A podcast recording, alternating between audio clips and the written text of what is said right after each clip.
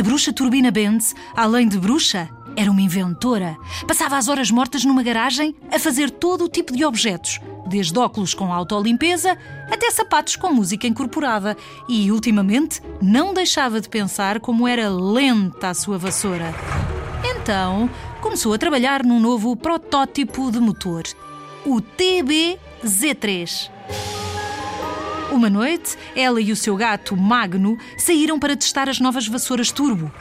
Assim que ligaram o motor, Turbina e Magno saíram disparados como um foguete e em menos de um segundo tinham chegado à aldeia e estavam a sobrevoá-la a grande velocidade. Turbina apertou um pouco mais o cabo da vassoura e, entrando em velocidade supersónica, chegou às estrelas e deu um belo passeio pelo sistema solar.